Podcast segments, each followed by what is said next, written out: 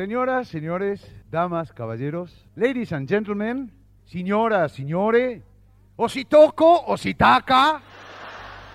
Iniciamos aquí una nueva emisión de nuestro programa, La Hora de la Nostalgia.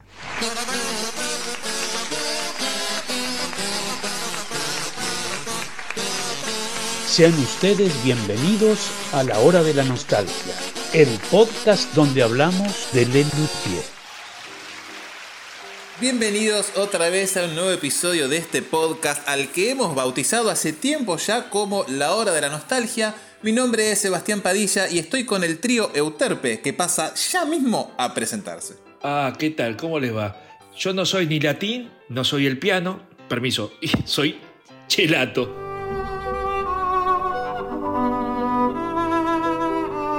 Hola, buenas noches. Yo no soy ni permiso, chelato, ni piano, soy el latín. ¿Qué tal? Wanda, latín. ¿Y vos quién sos, che? Yo no soy ni el latín, ni el chelato, el piano tampoco, así que debo ser permiso. Bien, y nos queda entonces el último instrumento, el piano, que debe ser nuestro columnista estrella. Permiso, ¿usted es el piano? ¿Y cómo le va? En el episodio anterior, donde empezamos a analizar muchas gracias de nada, nos quedamos con el fin del ciclo para televisión con la gallina dijo Eureka, así que hoy tendríamos que arrancar justamente con el trío Opus 115. Opus 115 según Hofmeister, según Kreutzer es Opus 109. Claro, pero se adopta el Opus 115 109 porque... según Kreutzer. Sí, es cierto. Según Glockenkrantz es Opus 117. No. Claro, está bien. Era tajante, Era tajante, pero se. 115. No, No, no, fundamento no. 109 porque no 116 se fundamentos, pero fundamentos cerrados. está al No, trío. no, no, O sea, no. ya sé que No, no, está no, no, no, No, no, tipo fue 13. totalmente Nunca se lo 117, quitaron, muchísimo menos ellos que los refutaron totalmente. 117. Ahora, No, fue fíjate que la- Más de 100 era. ¿Qué obra extraña esta? A mí es una obra que personalmente, sacando algunas cositas de la introducción, me parece aburridísima. Upa. Tiene una introducción rara, muy efectiva, pero rara para lo que era Le Luthier, el trío de comentaristas. Creo que es la primera vez que, que hay tres luthiers para anunciar una obra. Me suena que es una idea que está buena por ahí, no tan bien resuelta o que no terminó siendo tan efectiva, digamos, ¿no? En la disertación está, es interesante, digamos, este, hay, hay varios gags ahí. A mí tampoco me gusta demasiado, me parece que rescato algunas cositas de esa intro, ¿eh? Mirá yo, vos. este- Vos sabés que para mí la, la intro es súper, súper extraordinaria. Me parece Oh, espectacular el texto, la actuación que tiene. Es, pero casi te diría una, una de mis piecitas favoritas. Lástima que lo que le sigue realmente no me gusta nada. Entonces se compensan una cosa con la otra y no me hace ni una obra eh, olvidable ni una obra favorita. Pero ya te digo, para mí la introducción del Triopo 115 es probablemente de las cosas que más veo y escucho. El gag de arranque cuando se están acomodando Está muy es- bien. Está bueno. Sí. Esto que acabamos de hacer, ¿no? De latín, piano, permiso y chelato. Tremendo. También es un, es un- es un muy lindo Sí, juego de, todo, todo de- eso de palabras. Una presentación que le escapa a la carpeta roja, ¿no? También. Totalmente. Raro. Claro. Lo hace formal, con tres personas analizando la misma obra. Casi lo que estamos haciendo nosotros, pero con alguien menos. Pero con un buen guion, ¿no? Exactamente. Claro. Sí. A, a mí me pasa que con, con las pocas referencias que tenemos, aunque sean los que no lo vimos en vivo, me da la sensación de que Daniel no está del todo suelto en el papel y que Ernesto está sobreactuado todo el tiempo.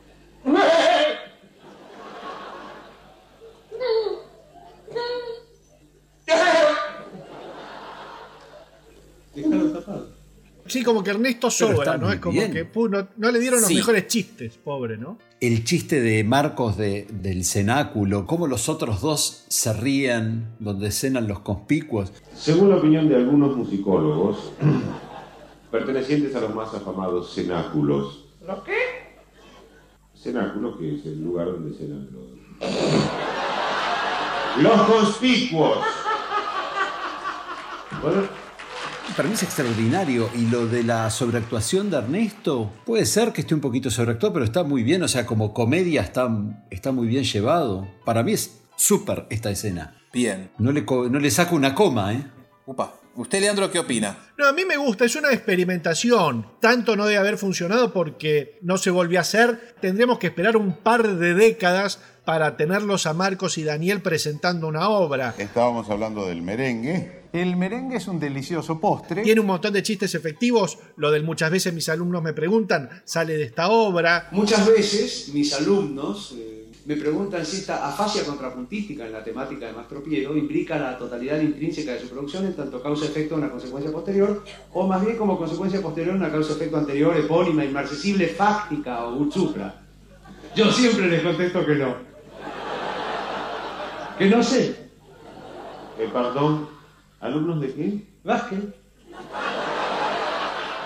Tiene Sí. realmente Sí, es un- y es un clásico, ¿no? situaciones visuales, situaciones de texto, absurdos. Por lo pronto, es un juego interesante. Algunas cosas funcionan más que otras, pero realmente sí. La presentación es obviamente más graciosa que la obra musical, porque bueno, la, La obra obra. musical era presentamos al robotito y bueno, dale, ¿no? Que muchas Claro. veces pasa con, con la obra donde está el instrumento Sí, sí. del espectáculo, que bueno, y ahora tenemos esto, y ahora qué, qué armamos, ¿no? ¿Cómo lo justificamos? Claro, Claro. claro, claro. Yo, digamos, de- de- después de escucharlo, Juan, termino coincidiendo más de que está muy bueno, pero sí es cierto que el peso de la obra, la- para mí la tira un poco al fondo, ¿no? Pero bueno, está toda la parte de la salida. Cuando Marco se queda solo y tiene que rajar Sí. de ahí Y empieza a disimuladamente. estirarse, empieza a Es- estirarse, es- está súper bien está- actuado, es, es Sí, tremendo. sí, sí. Y te digo, Sí, y sí, continúa sí, con la sí, entrada del sí. trío, el gag de Carlitos de la silla que no la tiene y que se va a sentar sobre el soporte del chelato, también Sí. está súper, súper bien actuado, es, es bárbaro. Después de la intro que la escribió Marcos, viene la obra en sí, que es eh, composición de Jorge Marona, en donde aparece la presentación de Antenor,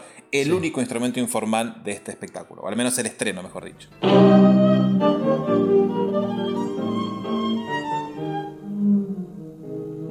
Sí, digamos que es, es la entrada de Antenor eh, en su papel protagónico, digamos, ya había entrado Exacto. antes y acá este, se encuentra con Pucho. A mí me, me llama la atención, ¿no? Porque Antenor cuando entra eh, empieza, tiene un sonido muy estridente, ¿no? Uf, Eh, que, el único que, que el único que lo escucha es Pucho, ¿no? Los otros dos estaban demasiado ensimismados como para no darse cuenta que estaba ese mamotreto ahí en el escenario, ¿no? Pero bueno, eh, no sé, puesto en, en- en el año en que se hizo y, y lo novedoso que era eso en ese momento y qué sé yo, la verdad que tenía un efecto muy sorpresivo.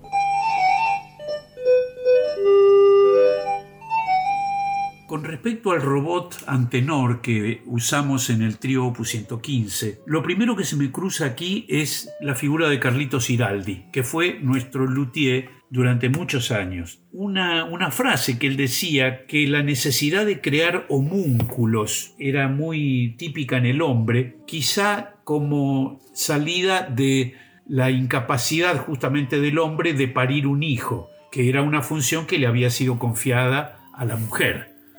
Entonces, Carlitos Iraldi le gustaban los robots y había construido uno que se llamaba Elfo, un robot pequeñito que andaba dando vueltas siempre por la habitación y seguía una luz que se le pusiera delante. Y Carlitos lo construyó con engranajes de mecano y de pequeños circuitos eléctricos y células fotoeléctricas y era muy divertido. Entonces, de allí a pensar de hacer un robot que colaborara con nosotros en alguna obra, eh, fue inevitable. Y así fue como, ayudado por algunos ingenieros, construyeron a Antenor, que era un robot del, tamaño de, un- de un chico, de un chico de 7, 8 años. Y era pesadísimo, complicado, lleno de engranajes, eh, falible por todos lados. Eh, habría que recordar que en el año 1980 todos los, circuitos integrados que estaban en pañales y entonces todo eso era prácticamente eh, mecánico. Pero bueno, el robot pudo ser fabricado y eh, a la gente le encantó, le gustó muchísimo. El público llegó a decir, esperemos que Antenor, el robot, siga siendo el séptimo luthier y que siga eh, colaborando con nosotros en futuras obras.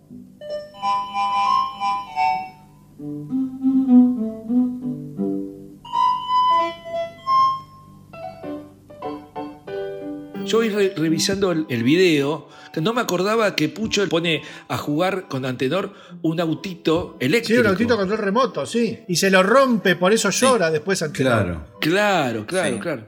Y que cuando todos se dan cuenta de que algo estaba pasando, este Pucho agarra el autito y hace como si fuera un violín. Ese gag también me parece simpático, porque tranquilamente podría hacer un violín de la, con la carrocería de un autito, digamos, ¿no? De, de- qué sé yo. Entonces, Claro. este, finalmente todos terminan este, eh, embelesados por la- las habilidades que tiene Antenor y se van todos chochos de la vida, digamos, ¿no? Sí. Y sobre todo Pucho, Sí. que dice, bueno, esto ya terminó. Me acabas de explicar qué hace el autito. Yo te juro que lo vi y decía, pero ¿por qué aparece ese autito? ¿Qué- qué? No, claro, se lo da para, para que Claro. juegue y no lo moleste. Me parece un poco forzado todo. Es como Y bueno. Sí, sí, sí, es sí. una obra menor. Totalmente. Y Antenor que nunca le pudimos escuchar ningún sonido. No pudimos ver cómo toca eh, los redoblantes, ni los tambores, ni las cornetas que tiene ahí. Digamos, lo que nosotros veíamos era un armatoste que iba y venía y hacía caritas. Después los sonidos venían todos de, de un sintetizador que estaba en bambalinas que tocaba Ernesto. Ah, mirá. Yo pensé Sí, que sí, sonaba sí. Antenor. Mirá vos. No, no, Antenor no, Antenor no suena.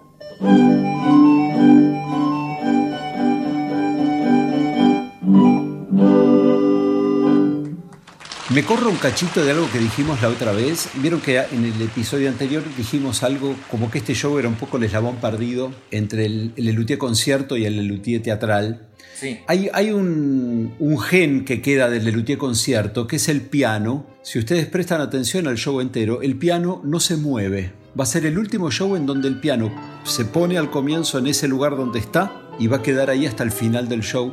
Ya en luterías el piano empiezan a ponerle las ruedas y entra y sale y despejan el escenario por completo. Claro, porque en luterías, en base a lo que vos decís, no hay juegos de, de subidas y bajadas de telones de fondo ni nada, es cierto.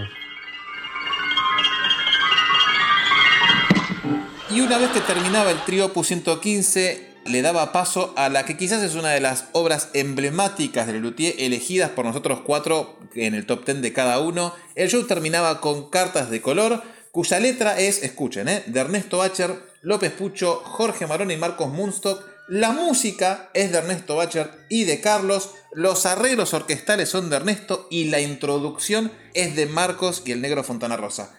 Yo nací en el África, por eso mi piel es negra. Mi nombre es Oblongo, que en dialecto suajili quiere decir más largo que ancho.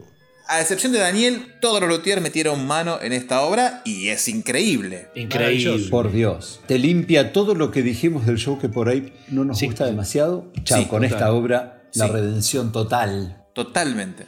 Yo llamo Orumba a la hiena, llamo al mosquito Jejene, pero mejor no lo llamo porque en una de esas viene. Una curiosidad, este es el único aporte musical de Ernesto en todo el espectáculo. Mira. Se guardó bastante bien, te digo, eh, para tirar toda la- todo lo que tenía acá. Me juego que el final es de él y de Carlitos. No, ¿sabes qué es de Ernesto? Toda la música incidental, todo el blues que suena mientras suceden las cartas, que es precioso, tiene algunos pequeñísimos momentos tipo al Manuelas Blues y qué sé yo, que es muy, muy lindo y que pasa de fondo y vos te- en el disco haces fuerza para disfrutar mejor esa musiquita de fondo que pasa que es buenísima.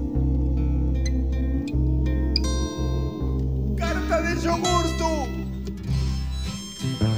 Querido tío Oblón. Es hermoso. El arreglo del bajo que tiene es hermoso, sí. Todo. Vos sabés que me llamó la atención, lo recordaba, pero ahora escuchándolo, lo que toca Daniel el bajo en toda esta obra. Es tremendo lo que toca, ¿eh? Es muy lindo el arreglo. Y luego la línea melódica que la va- hacen dos armónicas, después armónica y latín, a veces Sí. va silbado y le da como distintos matices. La obra en general es una obra llena de matices, llena de Sí. momentos y todos muy bien rematados además. Sí, no, es tremendo. Esta es la obra a la que, parafraseando a Juan, yo no le sacaría ni una coma. Es como, es perfecta No, así es como está. Me muero de ganas de escuchar una versión de las primeras, o sea, Sí. en el primer mes de rodaje, cómo era esto. Claro. Pero lo que nos llegó es tremendo. Tremendo. Su voz tenía la sonoridad del rugido del león, la calidez del ronquido de la pantera, la grave aspereza del bramar del bisonte. Cantando era un animal. ¿Dónde estará ahora mi sobrino Yogurtu? Eh, que tuvo que huir precipitadamente de la aldea por culpa de la escasez de rinocerontes. ¿Hablamos un poquito de los momentos de la obra? Dale. Desea arrancar por, por el comienzo, que es la presentación de Marcos, un Sí. texto exquisito, con una construcción preciosa y una actuación de Marcos que realmente resalta la excelente pluma que la obra tiene, ¿no? Tal vez Yogurto heredó el ominoso destino de su abuelo, el célebre curandero obtuso. Nge. Célebre curandero de quien yo aprendí las artes de la hechicería y al que acudían mujeres de toda el África para que las embelleciera agrandándoles el cráneo. Obtuso les hablaba, les hablaba, les hablaba, así les quedaba la cabeza. Sí, esto bien podría haber sido incluso una obrita de stand-up de hoy en día. Es un tipo Sí. solo en el escenario contando una historia y tremendo. Yo sí creo que me animaría a decir que de los fragmentos teatrales de Lelutier, y yo no sé si no es de lo mejorcito, este fragmento de Marco Solo, realmente la, la actuación que tiene es muy, muy logrado, muy logrado y cómo va generando los distintos climas. Uy, pero tenés a la cantata Eh. del adelantado también, Juan Guarda, eh, que esa tiene muchos climas también. No, no, yo estoy diciendo como fragmento teatral, estoy hablando, específicamente teatral, ponele con el premerengue. Where is Esther Piscorellas now? Acá te quiero ver. Where is Esther Piscorellas now? ¿Eh? No sé si me ocurre ahora eh, innovaciones. Eh, eh, qué ocurrente, doctor. Poeta y el eco, la, Sí. la parte de Helmut. ¿Hay alguien en la cabaña? ¡No! ¿Y allá afuera? ¡Tampoco!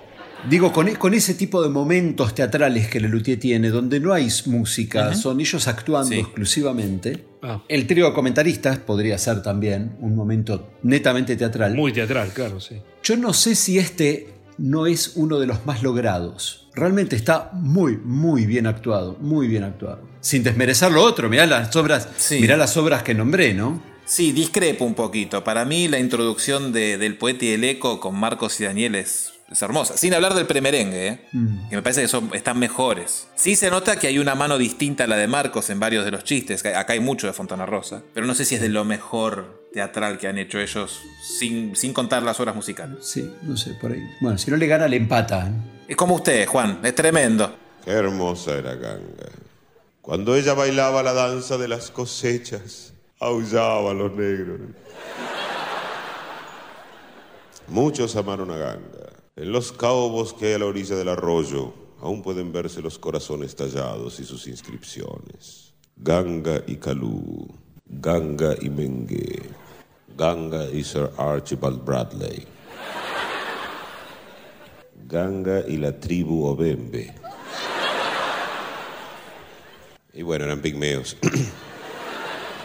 Y acá está Marquito solo, resolviendo toda Sí. la situación del, del tío Blongo. Otra vez esquiva la carpeta roja. Esto en Mastropiero que nunca hubiera sido Marcos leyendo una carpeta, la historia del tío Blongo. Acá lo vemos al tío. Blongo contándonos su propia historia. Digamos, hay un cambio en este espectáculo, lo decíamos en el episodio anterior, que es plantear eh, las, las introducciones o, o- o son algunas grabadas o sucede esto del trío comentarista o sucede esto que realmente Sí. en, en Lelutier tampoco se había visto este tipo de, de introducciones a una obra hasta este momento. ¿Dónde estará ahora mi sobrino Yogurtungue? Que tuvo que huir precipitadamente de la aldea. Cuando el jefe Afogutu volvió de su cacería dos días antes de lo previsto. Por culpa de la escasez de rinoceronte.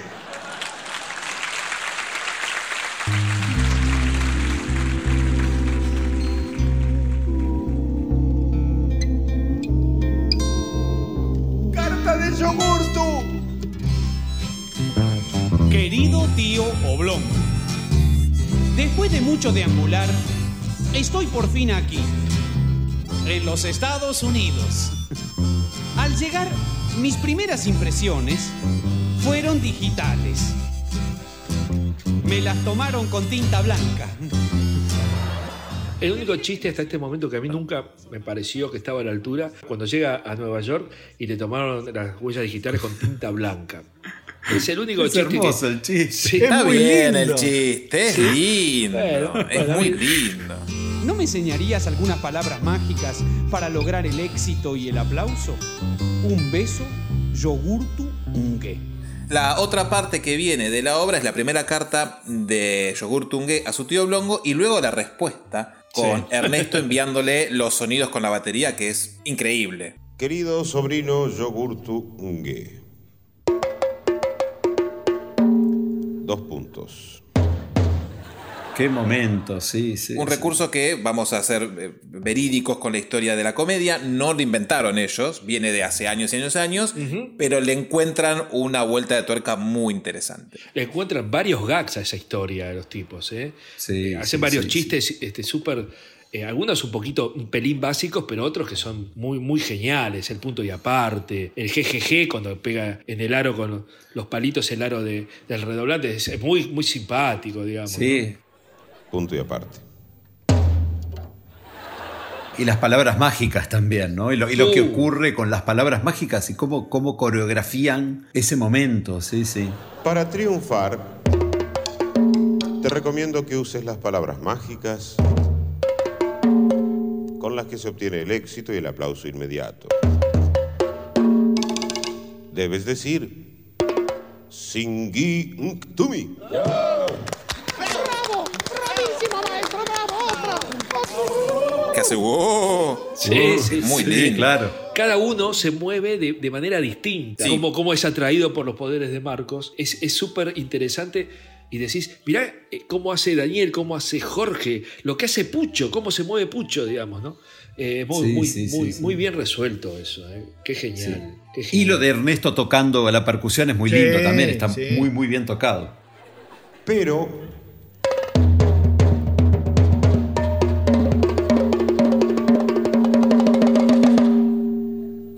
debes tener mucho cuidado, debes pronunciar las palabras mágicas exactamente tal como te las he enseñado. Taquigrafía. ¿eh? Capo, amamos a Ernesto, sí señor. Sí, lo queremos aquí, Ernesto, ya, just now. Enseguida le traigo. Luego de la carta con taquigrafía que le manda el tío Blongo, venimos a la parte en donde nuestro ya amigo Yugurtu se mete en el coro del reverendo Jara. Conseguí que me tomaran una prueba en el coro de la congregación que dirige el reverendo O'Hara. El reverendo O'Hara tiene muy buena voz y ha enseñado su técnica a todos los integrantes del coro. Oyéndolos, se nota que todos ellos cantan como el reverendo. Take me home, where the glories have no end. Con ese gospel. Una maravilla. Uf, ¿Qué? no, es- Dios mío, Dios Por mío. Es que eso es, un, eso es un quilombo, es una cosa de locos. Es un negro espiritual con todas las letras, si no sería un egro espiritual. Bien, Leandro, bien, bien, bien. Está muy bien. Leandro. Bien. Queda, queda. Sí, queda. No, queda. es precioso, es, es un coro de negros cantando una parodia directa al Sweet Home Sweet Chariot.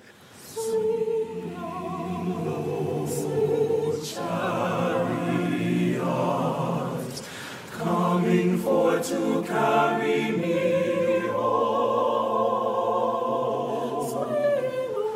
Swing low, chariot, coming for to carry me No, es una maravilla. Y, y encima, cómo encontrarle una vuelta humorística. De, de vuelta vuelvo a esta idea, el, clima que generan. Cómo pasan de lo afro, de lo afro a la música Sí. norteamericana y de pronto aparece este gospel y genera un clima completamente distinto en la obra. Sí, sí, sí. Y por suerte, digamos, hacen ese pequeño cambio, se paran y, y- y cantan los cuatro ahí. Y lo que también me parece tremendamente bien resuelto es la parte que Carlitos le empiezan a decir ellos que no, ¿no? Cuando él empieza Sí. a tararear y el dubido qué sé yo, y le dicen que no. No. No, no. No, no. No, no. También resulta que termina con la palabra mágica y por supuesto se equivoca y le tira el singui que también es, es para cagarse de risa. Sí, mearse de risa en este caso. Eh, totalmente. sí. Claro, muy bien. ¡Stop! ¡Singui! ¡Pichín! Dijo la fórmula diurética. Y acá de vuelta Lelutier nos demuestra de que en un principio esta gente vino de un coro. Sí. Claro, no está muy emparentada, pero a mí en su momento me recordó al coro de la Universidad de Washington, ¿no? que los escuchás cantar ahí a, a full a los cuatro, tremendo. Lo que hacen cuatro parece Tremendo, que suenan sí, sí, sí. 38, ¿viste? Es increíble. Sí, sí, sí, hermoso, hermoso. Después de la prueba, el reverendo O'Hara dijo que un solista como yo cantando en un coro era un verdadero desperdicio. Y que él tenía por norma deshacerse de los desperdicios. Eso es muy, También. es muy Genial. gracioso, boludo. La dramaturgia de esta obra genial, es muy buenísima. genial. ¿Cómo, cómo te lleva la sorpresa al texto todo el tiempo? Sí, sí. es- es- Todo el tiempo. Y es que tenemos, a ver, a Marcos, que es el Sí. que creó el humor de Lelutier, y a Pucho y a Jorge, que con los juegos de palabra se sacaban, o sea, es para sacarse la gorra todo el tiempo. Fontana Rosa debe haber metido mano también, ¿eh? Seguramente. Y Ernesto probablemente haya participado más que nada de las letras de las canciones. Sobre todo en este, en este gospel. Y acá esto es jazz puro, acá Ernesto debe haber- se debe haber dado a sus anchas. Mientras tanto, conseguí trabajo en una cosa sorprendente que trataré de explicarte. Me gustaría detenerme un poquito en la música de cómo ellos imitan el sonido del tren con Claro. prácticamente los mismos instrumentos, solamente agregan una pandereta, pero después Sí. están usando los mismos instrumentos que venían usando. ¿Cómo logran el sonido del tren? La verdad es, es una cosa increíble. Muchos besos, yogurtu. Querido sobrino, estoy muy impresionado por lo que me cuentas de esa oruga con cabañas. En mi vida había oído hablar de nada que se pareciera tanto a un tren. Reminiscencia a Atlantic 3,14 y 16, te diría. Que en, do- en donde Ah. justamente imitaban el sonido de un tren con instrumentos informales.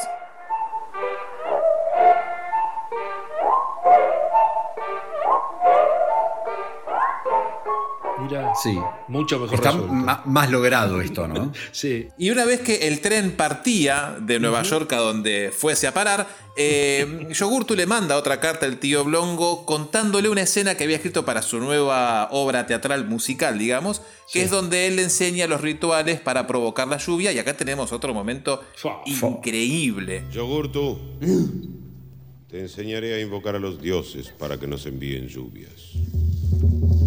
Tiene un flashback la obra, porque él se acuerda cuando era joven. Totalmente, sí. Con una ruptura de personaje con Daniel que de repente Ah, es después, Daniel bueno, sí, dentro sí. de la obra de Lelutier. Es muy meta. Total. Dicen que le va a enseñar a Carlitos a hacer llover. Y si yo aprendo, me lleno de guita, macho.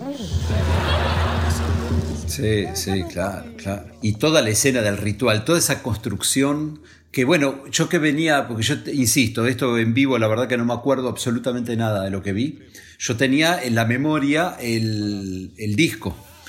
Y cuando pude ver el video fue un sorpresón, yo ni, ni recordaba que estaba toda esa parte. Estos movimientos que Daniel hace, ¿sí? el chiste de tiempo loco, el chiste de tiempo loco es fantástico. Sí. Tiempo loco, ¿eh? Tomémonos de las manos. Que llueva, que llueva. La vieja está en la cueva, los pajaritos cantan. La vieja se levanta. Esta murga se formó.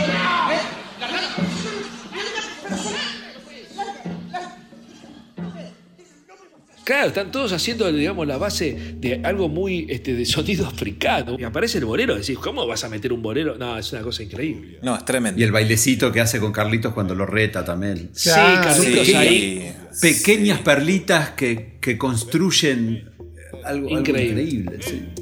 Lluvia, ven, ven, ven, ven, Necesito. Ay, ven, a mí. Desde que te fuiste estoy sediento, sediento de ti.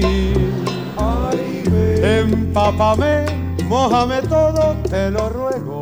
Ay, ven. Ay, te necesito, vuelve a mí por Dios, sediento estoy. Humedéceme, salpícame, rocíame, riégame, chorréame.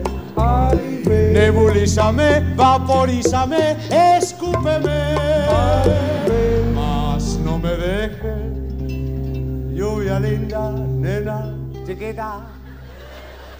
Sin ti.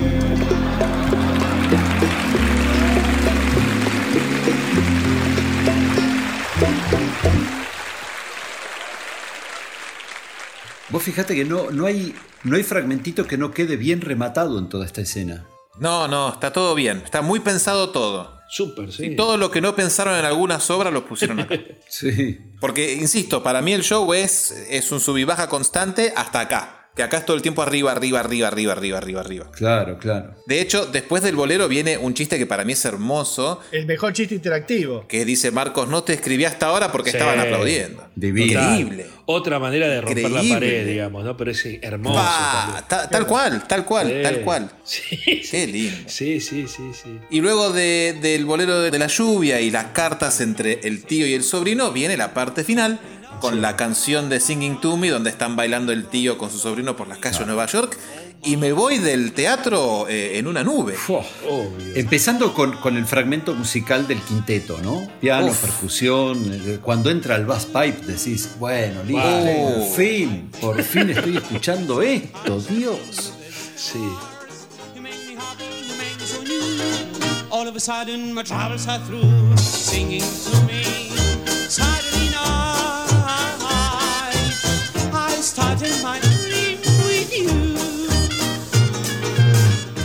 En el libro Memorias de un Luthier, Carlitos recuerda que la canción final de Cartas de Color, el Singing to Me, estaba basada de un foxtro de 1930 llamado 1130 Saturday Night.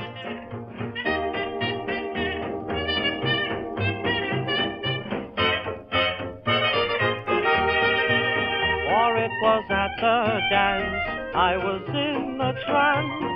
11:30 Saturday night. In my arms I held a world of charms. 11:30 Saturday night. At eight my fate. La parte del Singing to Me, que es nuestra querida cortina, que el baile que hacen Carlitos y, y Marcos, que es la primera intervención de Esther Ferrando coreografiando Claro, a Lelutier. Ay, muy buen dato ese. Mira qué bien. Esther Ferrando ya había tenido un contacto con Lelutier cuando, cuando Gerardo empieza a pensar el lago encantado. Y Gerardo le consulta a Esther respecto de, bueno, a ver, tirame cosas de danza y qué sé Ya, yo. ¿Cómo Claro. serían los movimientos, los nombres? Exacto. Pero no era coreógrafa, fue una opinión. en todo Colaboradora, caso, claro, no sé, claro. una colaboración, claro. Yo recuerdo cómo fue mi intento de hacer zapateo americano en el final de el Singing to Me. El asunto es muy simple, es decir, yo siempre fui un enamorado de la comedia musical americana, sobre todo de, los grandes bailarines como por ejemplo Fred Astaire eh, y Eleanor Powell. Hay un fragmento, una canción que es Begin the Begin, donde ellos dos hacen un zapateo americano que es el día de hoy que yo cada vez que veo me brotan las lágrimas de la, de la emoción, de ver la expresión del talento en su más pura expresión. Y bueno, era inevitable que yo quisiera hacer algo parecido. Entonces el momento llegó cuando, escribiendo la partitura del final de Cartas de Color, vi que perfectamente el último número, el Singing to Me, Singing to Me, Saturday night, you promise your love to me, oh my heaven above me. Ahí yo podía hacer un número de tap dance. Entonces le pregunté a nuestra coreógrafa, a Esther Ferrando, si era factible incluir un número de tap dance allí. Y Esther, claro, coreógrafa de alma también, me dijo, pero Carlito, pero por supuesto que sí, yo te voy a enseñar, te va a salir precioso, vas a ver que todo lo que necesitamos es un par de zapatos con chapitas. Ensayé como negro, Esther Ferrando hizo todo lo que pudo y yo armé algo. Hasta que llegó el día y los llamé a los luthiers y le dije, muchachos, yo creo que hasta acá es lo que pude armar. Fíjense ustedes a ver qué les parece. Entonces me senté al piano y, por supuesto, todo lo que hace el luthier siempre es increíblemente original. Mi número de tap dance era un número donde yo tocaba el piano y zapateaba, pero sentado en la banqueta frente al piano, para lo cual habíamos construido con Iraldi un enorme círculo de acrílico negro que iba debajo del piano y sobre el que se suponía yo iba a zapatear. Cuando llegó el momento, me puse a tocar, a cantar el Singing to Me y en un momento me puse a zapatear lo que me había enseñado Esther Ferrando.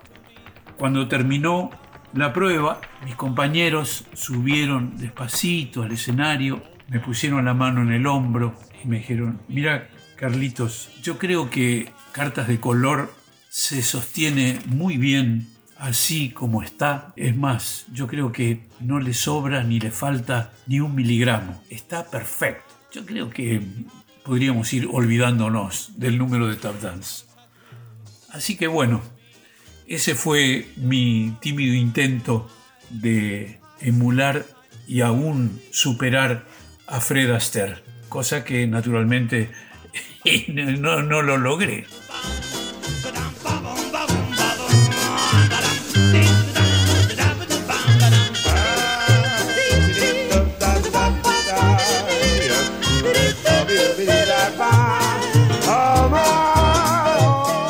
Pasó alguna vez escuchar el Singing to Me y termina y volver a escucharlo y termina y volver a escucharlo y termina y Sí. volver a escucharlo?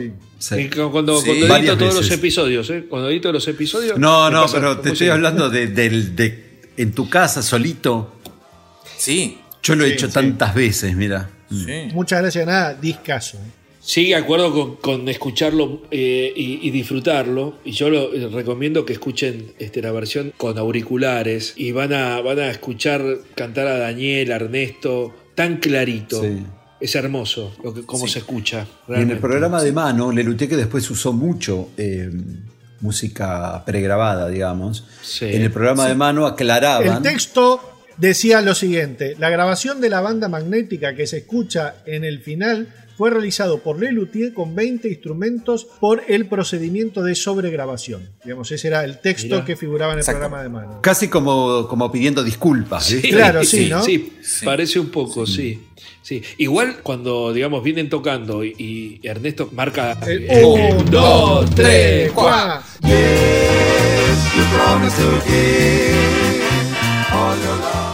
para que el operador tire la pista Dispare. y todos dejan lo que están haciendo y se paran ahí. Ah, Sí, no. eso Sí. también es explosivo, te Sí. digo. ¿eh? Es explosivo. Oh, tremendo. mamadera, mamadera. Y el último chiste de la obra es que Sí. Lelutier te dice las palabras mágicas para que vos termines aplaudiendo. Claro. Súper inteligente de Súper cerrarlo así, digamos, ¿no?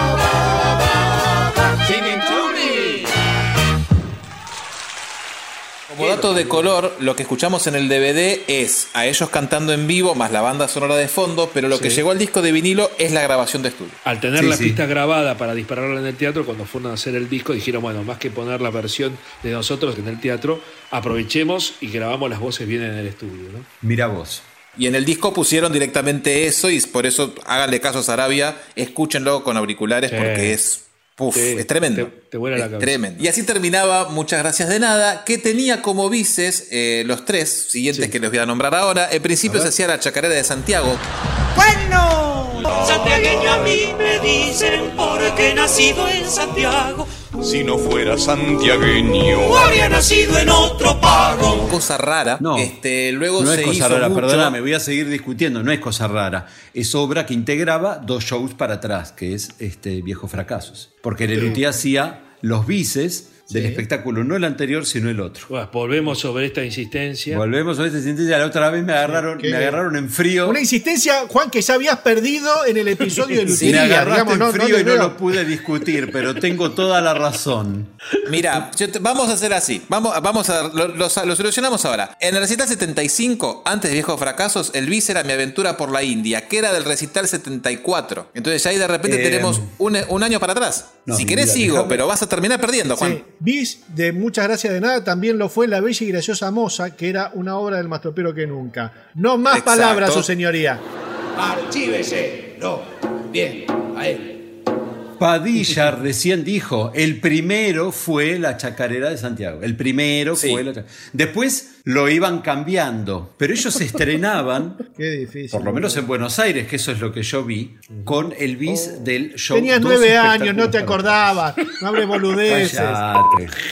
Cállate. Lloran por la, por la herida, Juan. Vos dejalo que sangren por ahí tranquilo. Vamos a seguir Cállate. adelante. Los bices, como bien estaba diciendo, primero fue la chacarera de Santiago, luego en su mayoría de funciones fue la pieza en forma de tango ¿Por qué te fuiste, mamá? y para el final se hacía la bella y graciosa moza.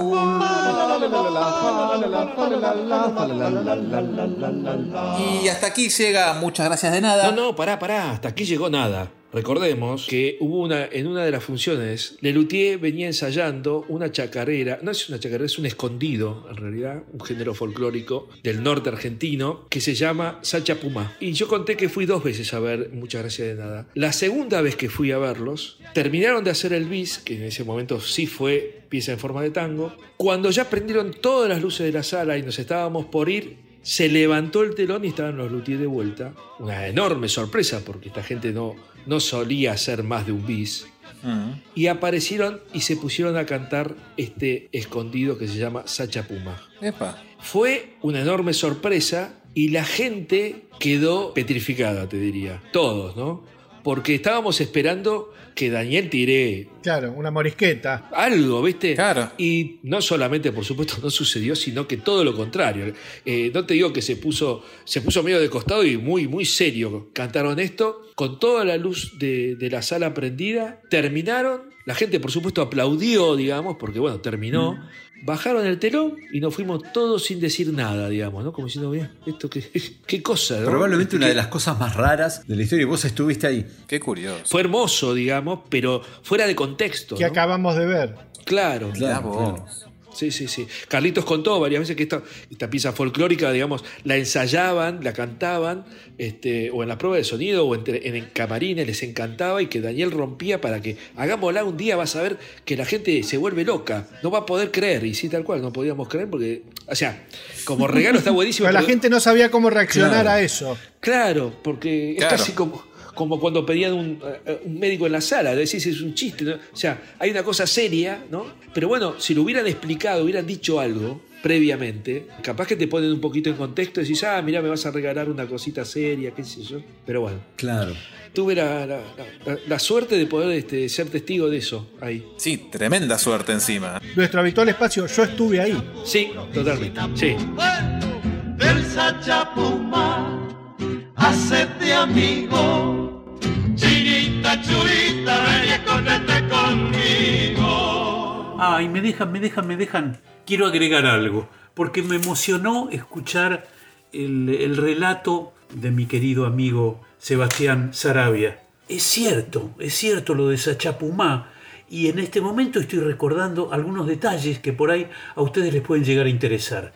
Nosotros cantábamos Sachapumá en los camarines. Nos gustaba muchísimo el folclore, nos gustaban los fronterizos, las voces blancas, los conjuntos folclóricos vocales. Y ese arreglo nos gustaba tanto que un día Jorge Marona se encerró en su casa y lo sacó de oído. Sacó de oído toda la partitura y la trajo y dijo, muchachos, aquí está el arreglo original de Sachapumá. ¿Tenemos ganas de cantarlo? Sí, sí. Distribuimos las partituras y empezamos a cantarlo en el camarín mientras Daniel y Jorge tocaban las guitarras.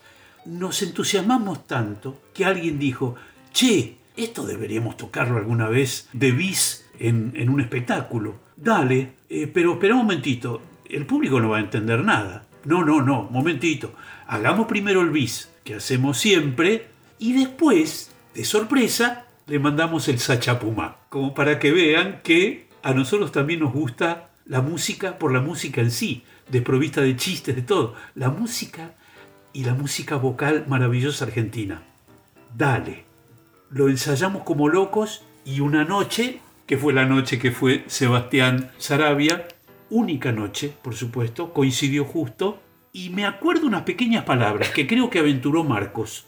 Algo así como, esta noche fue una noche muy especial. Mentira, era un, mimito al público. Y mm, a nosotros nos gustaría darles un regalito, un extra del espectáculo. Una chacarera. que se llama Sachapumá. Y bueno, y pasó lo que pasó. El público dice, bueno, la fruticita del postre, vamos a ver con qué nos van a hacer reír estos malditos. Y largamos a cantar Sachapumá. Terminó y hubo un desconcierto en la gente, una sorpresa. Pero fue como un baldazo de agua fría. Hubo un aplauso correcto, agradecido, cayó el telón y se fueron todos en silencio, cada uno con una terrible, un terrible intríngulis en el alma. ¿Qué quisieron decirnos estos muchachos? Yo no la entiendo. Y así entonces llegaba el fin, ahora sí, de muchas gracias de nada. Podríamos analizar un poquito el programa de mano. Sí, que las dos versiones que hay de Buenos Aires son distintas, por lo menos en el contenido gráfico. Sí, hay una primera versión. El exterior es, es tal cual como lo fue siempre y como lo es la tapa inclusive del DVD, pero el interior era, era blanco. Tenía más o menos el mismo texto y después sí ya aparece claro. el clásico diseño interior muy raro en gama de grises y qué sé yo, que es Sí, el que... Con una columna vertebral en el medio, o lo que yo adivino es una columna vertebral. Es como un diseño medio art deco, digamos, ¿no? Es muy parecido a lo que van a usar después en Por Humor al Arte, ¿no? Sí, tiene un aire. Sí. Va, va por ahí, sí. que tiene, Sí, tiene sí, señor. cosas geométricas y un lindo tama- eh, formato, un tamaño grande. A nosotros que nos gustan los programas grandes. ¿Alguien tuvo la suerte de visitar el Empire State? Sí. No. Sí. Bueno, Padilla, ¿no te parece que la tapa tiene como un look a ese Tiene estilo? un look Empire State, sí, es verdad. Pensando en, en cartas de color, viste, no sé. Sí. Ahora, tanto Estas ganas de triunfar en estado en Nueva York. Sí, mirá, Sí. puede ser, ¿eh?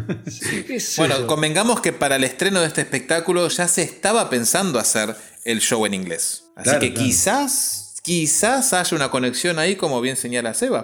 Puede ser. Más allá del espectáculo, muchas gracias de nada, tiene también la curiosidad, al igual que Más Tropiero que Nunca, que es un show que salió luego en su versión discográfica y tengo una teoría para la tapa de este disco. A ver. Se los voy a plantear ahora y después si quieren se ríen o me dicen, uy Sebastián, qué inteligente que sos. El disco más tropiero que nunca, a mi entender, emula la, tap- la tapa del cuaderno de Marcos, porque es roja, con los bordecitos negros. El vinilo de hecho tenía como dos cordones para atar, muy de estilo a la carpeta de Marcos, ¿puede ser? No. Mm, No. no. es un cuero. Pero dale, dale. No, pero dale, me apoyo que, que sigas con tu teoría. Porque el color es muy parecido, es como muy similar. Sí. Carlos Núñez en su piano usa una carpeta para guardar las partituras de color verde. Uy, Entonces, si, pará, que es del mismo tamaño que del cuaderno de Marcos. Entonces, si suponemos que la tapa de Más Trapero que Nunca puede emular la carpeta de Marcos, esta quizás emula la carpeta de Carlitos. Bueno, Yo tiro la idea, No, a mí me, me-. Se me cae, se emula cae. Los, los viejos, archiveros de folios. claro, los, los viejos folios. Es un. Sí. Claro, porque Sí, emula como la- un cuero, en realidad, el Claro. más tropiero que nunca. Y entonces esto es como la continuación que para hacerlo distinto le ponen de color verde. Pero vos fíjate que tiene los esquineros y la, el, el bordecito de colores, como si fuera un, un cuaderno. El archivo privado. Claro. Ni siquiera en el color me hacen la segunda. No, no, no.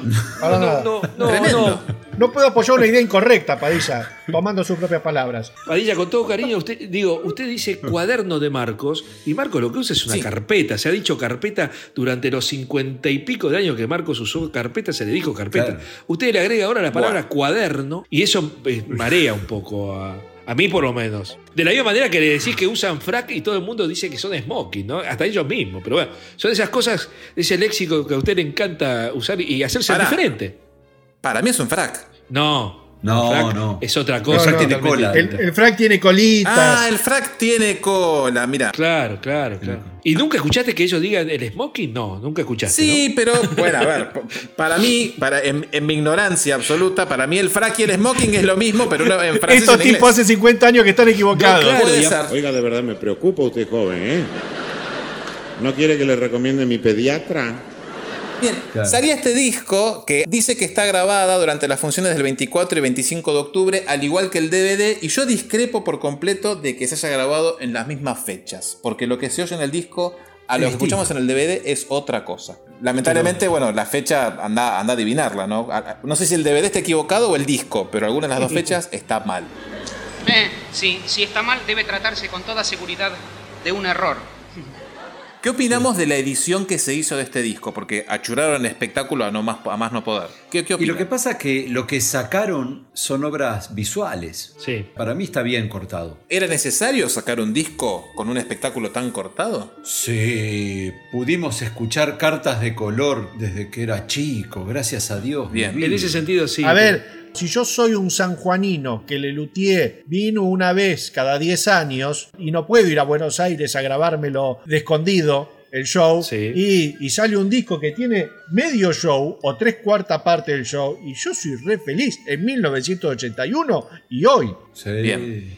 Está bien. Bien. Y aparte el disco concentra lo mejor de ese espectáculo. Claro. Sí, A sí. mí cuando yo, yo lo, lo conseguí el disco, yo había grabado, como les conté la otra vez, el show con un grabador en mi cuarto, lo tenía recontra manchado, o sea que para mí, no, yo no era sanjuanino, como dice Lea, a mí un poquito me decepcionó, porque yo esperaba que hubiera, digamos, parecía un disco doble, de hecho se abre como un disco doble. Claro, sí, como el más tropero que nunca. Eh, claro, entonces cuando vi que estaba tan achurado todo, y me dio como un poquito de cosa, ¿eh? Este, pero igual me lo escuché, mirá. por supuesto, no, no, no lo devolví, para nada.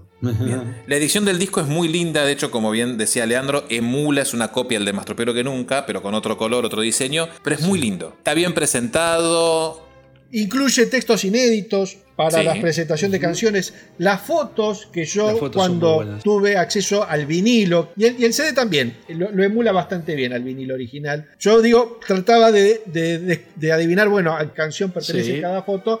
Eh, son fotos posadas. Sí, sí, sí. De hecho, las únicas dos que se puede adivinar de qué obras son es la de Carlitos y la de Jorge, las demás son fotos. De hecho, Pucho está imitando a Psicosis de Alfred Hitchcock. Sí, sí, no sabemos a, a- a qué este Moscardón persigue. No, no, no, yo digo, tenor, Ernesto claro, por claro, ahí es sí. el rey. Bueno, Sí. Marcos, yo a Marcos lo veo como, como más en cartas de color, pero bueno. Sí. Y Daniel, porque ponele que todos los demás funcionan. ¿Y Daniel?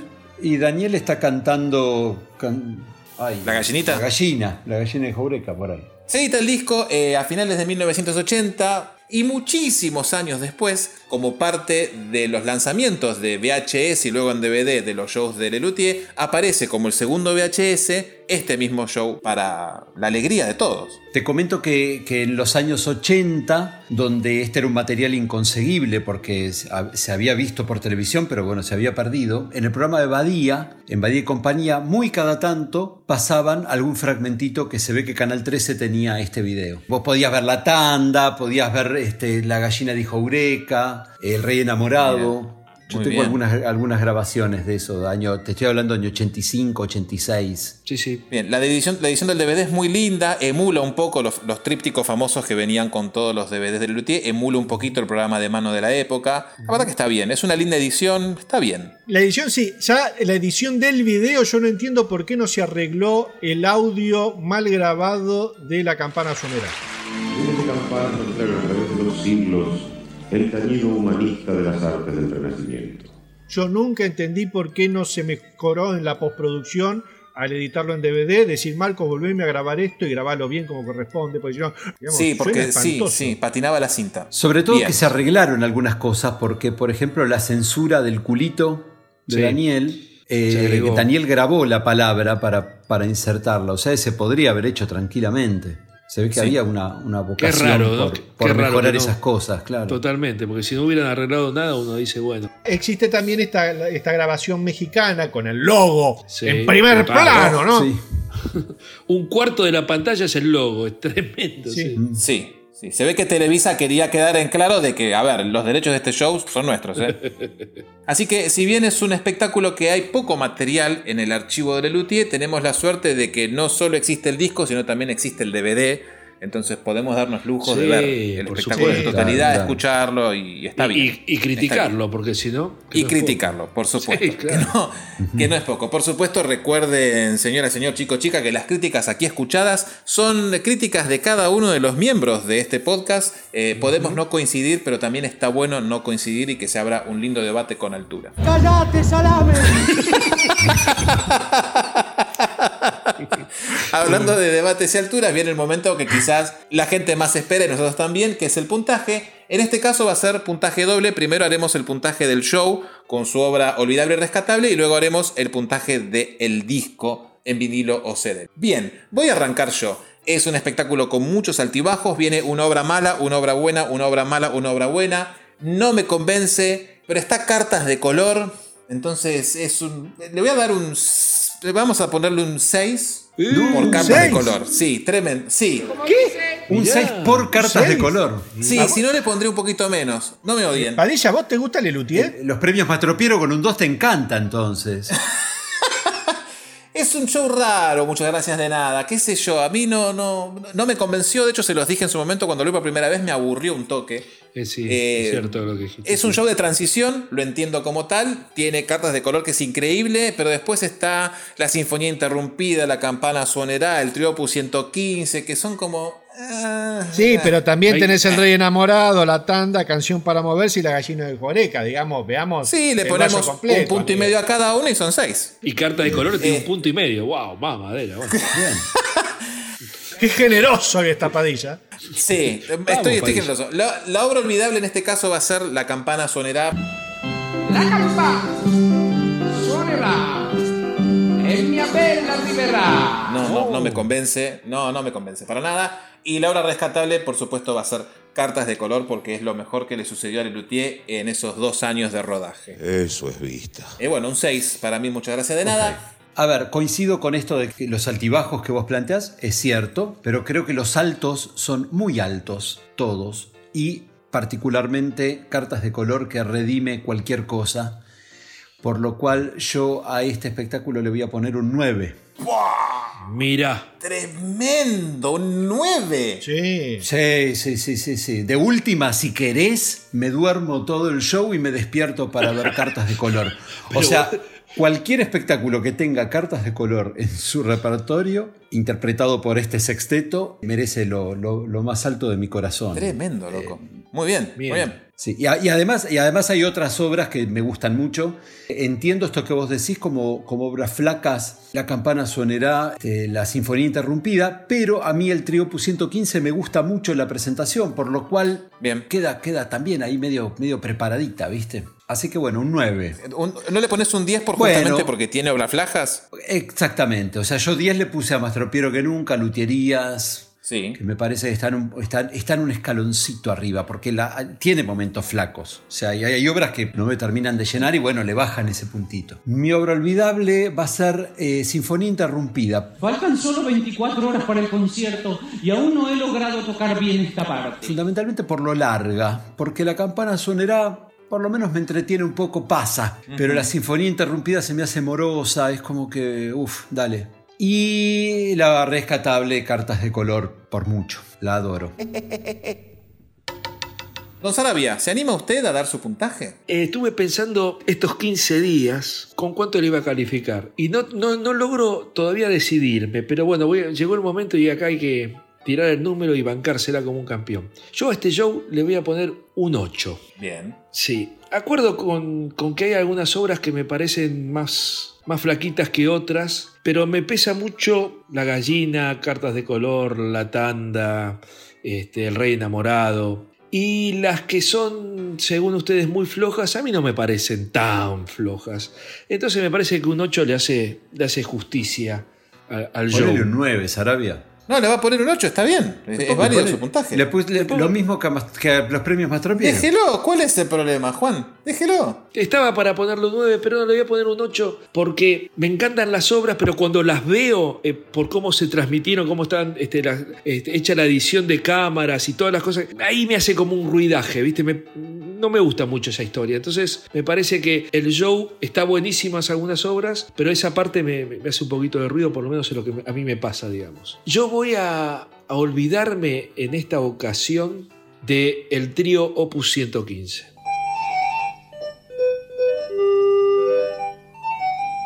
Lamentando la, primera parte que me, me gusta mucho, pero la parte musical y la de Antenor no, no, no me gusta, no me gusta. Prefiero, prefiero la campana y la sinfonía toda la vida. Y rescata cartas de color. Y rescató, por supuesto, las cartas, sí. ¡Singui! ¡Pichín! Donde ve que cierre usted el puntaje a este show. Yo voy a partir la diferencia, voy a estar entre... lo- lo- lo- mirá, mientras los escuchaba a ustedes, yo anotaba acá en mi cuadernito que este show tiene una contundencia humorística tan grande, es tan, tan divertido, es un espectáculo de quiebre en la historia de Lelutier que ha dejado frases que marcarán a Lelutier por siempre, como por ejemplo Flor de reloj o en mi casa las gallinitas no hablan. El, el Rey enamorado tiene obras realmente muy, muy contundentes. Para mí esto es un 850 eh, para estar, para mediar entre Sarabia. Póngalo y 9, profe. Déjelo, Juan, déjelo. Póngalo 9, profe. No sea denso, déjelo. Hay que partir la diferencia. Obra olvidable, la campana sonará. Y obra rescatable, cartas de color. Querido sobrino, no te escribí hasta ahora porque estaban aplaudiendo. No hay mucho que agregar, ¿no? Con los puntajes que le siguen, que fueron un 6, un 9, un 8,50 y un 8, el promedio de este espectáculo es de 7,87 porque acá no se redondea nada. No hace justicia Eh, ese 7. Para mí es un buen puntaje. Está No. más cerca del 8 que del 7,50. Para mí es un puntaje digno. Está bien. No, no, Está bien. no, quedó muy abajo, es, in- es increíble. No podemos decir que muchas gracias de nada es digno. Comparte puntaje, comparte puntaje con grandecitos. También, que Que es un también gran se show. quedó con un 187. Está bien. ¿Qué más le querés pedir a Lelutier que te hagan un show, te mete como cuatro éxitos tremendos, te saca dos cositas media flaquerlis? Cuatro éxitos tremendos. No, pará. El Hay rey, tres. la tanda, la gallina, la canción para moverse, cartas de color. Mm, no sé, el rey enamorado está bien, no sé si es un gran éxito el rey enamorado. La tanda sí, la gallina de Joreca sí, cartas de color sí. Retírese, Padilla, retírese. retírese. No, bueno, pero, Sacale el carnet de conducir que- a Padilla, por favor. Me parece que hay cosas mejores, pero bueno, es, es mi idea y ustedes Sí, tienen que sí. aceptarme así como soy, chicos, es así. Bueno, bien. Cuando hablemos de Blancanieves. Agarrate, agarrate. Agárrate. Número negativo, Blancanieves. ¿eh? Yo voy a, voy a tolerar sus puntajes, por más que el mío se sepa seguramente adelantado, voy a tolerar sus puntajes y va a estar bien. Y ahora vayamos en orden inverso, así que lean, ¿qué puntaje Sí. le das vos a este disco? Al disco, para mí el disco es un 9, porque co- contiene lo, lo mejor de este espectáculo. Sí, totalmente. Para mí es un disco que yo disfruté desde la primera vez que lo escuché. Es un disco con una contundencia humorística impresionante y está en vivo, que también es muy difícil trasladar un espectáculo teatral al disco y que funcione tanto o más que en teatro. Para mí es un discazo. Para mí es un 9 puntos y me estoy quedando corto. Yo este, voy a partir la diferencia y le voy a clavar un 6 a este disco. Ah, la puta madre, boludo. La puta. No, no, no. Están todos locos. No, no, boludo, en serio, no, no. ¿Cómo no? Hagamos Pero- el, el podcast de Midachi. ¿Pero qué escuchaste? ¿La versión de Sony? Yo, yo lo banco, Sarabia, está bien, está bien, está bien, juéguesela. Yo me la juego porque me parece que es un disco que sí, tiene unas obras magníficas y que yo. Y el resto, papá, ah, no daban para meterlas en un disco, entonces saqués el disco. Me das un No, show que está no por la seas mitad. Bueno. avaricioso, no. Bueno, eh, de todas maneras, Leandro, el disco está, a vos te encanta y a mí no me encanta tanto, digamos. Ah, perfecto, Entonces, entonces digo, listo, no es que yo le dije al escuchar volumen saquen, chicos. 7, boludo, anda a cagar. Valoro, Sarabia, valoro su coraje de bancarse el puntaje que le quiere poner. Muy Sí, bien, porque Leandro es no, muy no. difícil a veces. Sí. No, y, y mañana, y mañana cuando me escriba me dice, hola, baby, me dice. me Hola. O sea, Bebu. me sigue queriendo, bebu, bebu. Me sigue queriendo, yo ya lo sé. Bueno, a ver, a- hablando de Bebus y de olas, Juan, ¿qué Juan, por favor, al disco, ¿eh? Un poco al disco. de racionalidad. Y le voy a. Y, y sí, ya que estamos todos locos, le pongo un 10 y chao. 10.50 Un 10. ponele. Y ponele ¿Cuánto? 10.50. Y ya que estamos diciendo cualquier no, cosa. 10.50 no, otra vez esas 10.50, cosas ridículas que a usted se le ocurren. No, Juan, le pongo un 10. ¿Cómo 10.50? Ya se desvirtuó esto, chicos. No, Estaba diciendo- Juan. Mira, te permití el 11 en el Sinfónico 86. Un 10.50 este disco es mucho. Bueno, un No está 10, permitido. No, ¿por qué? Pará, Te dejo pará. 10. Vos le pones un 6 y no, es mi gusto. Es mi gusto. ¿Por qué yo no puedo poner Pero, 10.50? del uno al- pero porque es del 1 al 10, Juan. No se puede. El cuadernito no se toca. Te cambié el Excel por el cuadernito de Leandro. Un 10. Juan le pone un 10 a este disco. ¿Por qué Bien. le pone un 10, Juan? Para hacer justicia. Ah, mirá, el abogado, el abogado. A mí me gustó antes que a él. Este. Eh, voy a terminar. Agárrense, Yo, yo, agárrense. yo lo, lo banco a Sarabia lo que dice. Es un show que está muy achurado. Lo banco. Muy achurado, muy achurado. Este, me parece que podrían haber sacado el disco doble o no sacarlo directamente. Le pongo un 4. Un punto por obra. El bobo de la tribu. Para, o ¿Cuánto- sea que cuatro no podríamos, no podríamos tener la cortina de la hora de la nostalgia. Si no hubiese Es- salido el disco. Sí, la sacábamos del DVD, no pasa nada. Le pongo un 4, un punto por obra. Estamos hartos. Sí. No, Así boludo, que con, Y a volumen 7 le pone, no me acuerdo cuánto le puso. Estás Está loco. loco. así que con los puntajes de 10, 6, 9 y 4, el promedio del disco es 7,25. Que Mirá. está bien, es un, es un número digno. No, te lo digo ahora, no cierro nunca más para ir en puntaje. Mira, bánquensela. Juan le puso un 10 porque le estuviste llorando recién. no, si no pero puesto si menos. Juan no me da bola en la vida nunca. Hace él es grande. Bueno, no sé, incomprobable. La, la cuestión es que tiene un 7,25. Está No, bien, no, es no, un lindo número para el disco que es. No se pueden quejar. Y aparte pueden ir ahora y escucharlo 10 veces si quieren ustedes. Yo no lo voy a escuchar, listo. Claro. No estamos agarrando sus discos y llevándonos o No tirándolos sé, a la no sé. basura. Yo los voy a contar ahora en el archivo a ver qué están todos. Perfecto. Bueno, Escúchame, no- vos que te quejas del disco porque está recortado, el DVD lo tenés entero. Pero está filmado como el ojete. ¿usted qué, ¿Usted qué puntaje le pone al DVD? A ver, pero al DVD, eh, porque no estamos 100, puntuando el 100, show, estamos 100, puntuando 100. el DVD. 100. ¿Cuánto? Un 100 le pones no al podés DVD, evaluar. ¿Cómo, cómo vas- no podés puntuar un DVD? ¿Qué sé yo? Es un coso redondo, Y así se plateado, termina que este brilla. episodio o sea, de La Hora de la Nostalgia. Eh, recuerden suscribirse a nuestro Instagram. Estamos en arroba Hora de la Nostalgia. Ahí van a aparecer un montón de fotos de Juan y de Leandro dándose un beso mientras escuchan este disco en vinilo. Y, mi- y mientras tanto, ¿a dónde más pueden ir, Juan? chicos, no sé, me, me me enojaron. Me enojaron que le pongan un 4 al- a este disco. Son los Sebastianes, Juan. Hacemos un podcast nosotros dos solos. Lo que dijo Leandro es cierto. Podrían, Sí, podrían sí. haber regrabado la introducción con Marcos y no lo hicieron. Yo pongo el DVD, gasté en su momento 100 pesos, que era un montón de plata, pongo play y se escucha una cinta que patina. Me quiero matar. Pero pudiste ver el ritual de la lluvia. Está bien, Eso- boludo, eso pero por suerte como está bien DVD es malo. Recién yo te dije, no podríamos poner la cortina del disco. Me dijiste, lo saco del DVD. Bueno, pará. Si el, entonces, si te- el DVD tampoco, tampoco lo podés sacar del DVD.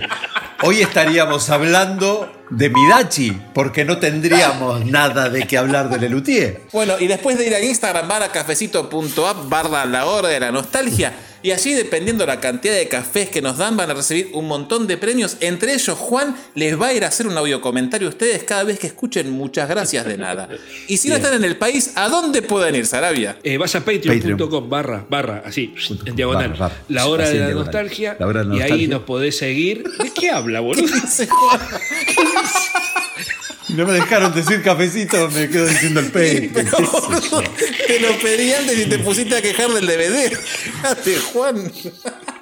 El otro día estuve con mi tía, me dijo, ¿me trajiste la casaca? Le digo, no, ese es Leandro. ¿Cómo es Leandro el tema de la casaca? Te introducís en la tienda online de Flash Cookie tecleando la hora de la nostalgia.flashcookie.com y podés elegir entre los tantos modelos el de Nopol. Porque tenés a Daniel matando a la policita de Nopol y lo Mira podés tener en tu pecho glorioso en la tienda online de Flash Cookie.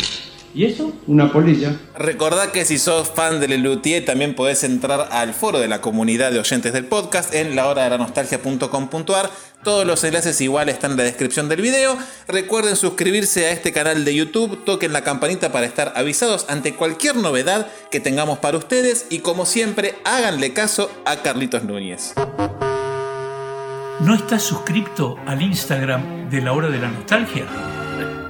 Suscribiste. A continuación y fuera de programa, Actuará en carácter de solista el maestro Carlos Núñez Cortés. Carlos, te hago una consulta histórica de Lelutier en cuanto a obras. Hay una obra en particular en la historia de ustedes que se representó en tres shows distintos, que es Le Nuit de París, y tiene la característica de que en los tres espectáculos se hicieron versiones distintas. La letra cambia en las tres versiones, ya sea en Recital 73, en Viejos Fracasos y luego en Humor Dulce Hogar. ¿Te acordás de casualidad por qué cambiaron siempre la letra de esa obra? Mirá, vos sabés que esto lo analizó y muy inteligentemente Gabriela Bagalá. Mira, Hizo un muy lindo estudio de este fenómeno. Es un caso muy extraño de esta obra que ustedes hicieron tres versiones, siempre con la misma música, pero le cambiaban la letra. Y además había una introducción que permanecía siempre igual. sí. ¿No? Entonces, dice, evidentemente el problema estaba en la letra de la canción, en la anécdota, en, en el, en el guion y demás. Porque el comienzo de La Nuit de París era desternillante. Terminaba, ¿se acuerdan? Con Ma tonnerre de Dieu, c'est la suffit, Ah. monsieur. C'est que vous pouvez emmerder votre chanson. Ni La Nuit de Paris, ni la tarentelle, ni la chanson vous convient, monsieur. Qu'est-ce que c'est La Nuit de Paris, monsieur sacre bleu? Ah, vos parlez francés. No, me decía, no, no. Bueno, y ahí terminaba, dice, dale, cacho, le Sí. decía Ernesto o algo Sí. así, y largaba la canción. Y en ese momento se acababa todo el humor. Claro. No pasaba más nada. Hay un dato interesante también. La primera versión se canta en francés. Sí. La segunda versión se canta en francés cocoliche mezclado con español. Sí. Y la tercera ve- versión se canta toda en, en español. O sea que fuimos medio como tirando la chancleta o, o- o resignándonos que la gente no entendía los juegos de palabras que nosotros inventábamos en francés. Entonces, cuando nos dimos cuenta de eso, digo, momento, vamos a, a- a bajar un cambio, vamos a, a facilitar un poquito este asunto y en lugar de cantarla en francés, vamos a cantarla en cocoliche. Claro. Entonces la hicimos en cocoliche. Tampoco pasó nada. Y después, al final, nos decidimos por el colorida estos, estás, que esto, que no. te dejé un firmamento atrás, atroz. Todo con la tonadita francesa, pero en castellano. Claro, claro. En definitiva, fue un intento fallido de rescatar una obra que a nosotros nos divertía muchísimo hacer. Bien. Y no, no nos resignábamos, no nos resignábamos a tirarla a la basura. perderla. Este, así. Y entonces en cada nuevo espectáculo tratábamos... Probemos a ver si tres, calza. Tres pruebas. Carlitos, la última versión, la de Humor Dulce Hogar que hacían en castellano, el- era, Sí. era un hallazgo el texto de la canción también, ¿eh? Con estos, Sí, muy lindo. Con estos remates, para mí humorísticamente es por lejos la que mejor funcionaba. Claro, claro, sí. Eh, comparada con las otras dos era tal vez este, la única que tenía juegos de palabras Sí. interesantes y Sí, demás. Las otras dos eran chistes bastante Pero baratos. era, era muy eficaz esa obra, sí, sí, a Era mí linda. me encantaba. Era linda. Terminaba cuando empezaba. Claro, sí, sí, sí, porque se ve que la sostenía por, el, por toda la primera parte que era, tremendamente increíble. Sí. Y por ahí, el- cuando terminaba, la gente aplaudía, por supuesto, porque la, la- la obra la hizo Lelutier y qué sé yo. Pero bueno, era, era como un aplausito más timidón, ¿no? Pero bueno. Claro. Pero-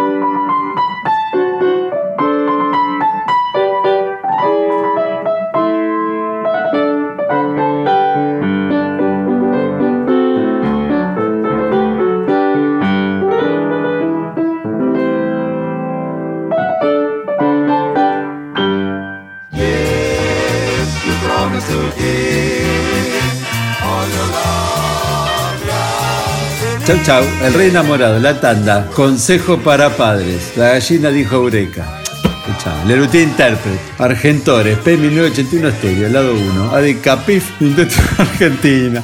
Escuchá, Industria Argentina.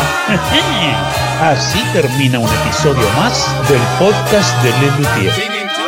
Y una coreografía increíble. A a mí me dan ganas de aprendérmela y bailarla. Está buenísima. Sí, No totalmente. hace falta, Padilla. No, no, no hace falta. Leandro, vos y yo bailando esto en la calle Corrientes, tomados de la mano con el obelisco de fondo. Dale, ya. No, no, no, no hace falta. Qué tipo amargo. Juan, Juan, vos te prendés seguro. Vamos a bailar. Y podríamos, ya que es nuestra cortina, podríamos estar los cuatro bailando frente al obelisco. Me muero. Juan, me, me lo decís otra vez. Me lo decís otra vez y lo hago, boludo. Vamos, fil- nos filmamos los cuatro haciendo esto, papá. Sí, de- te- cerramos todo lo mismo con ese video, boludo. Fue. Yo, me- yo me prendo, me prendo, pero yo, como acabas de Vamos. decir muy bien, eh, filmamos esto. Bueno, yo soy el filmmaker del asunto, o sea que no voy a poder participar del baile. Vamos los cinco con Carlitos y bailamos todo esto en la calle Corrientes.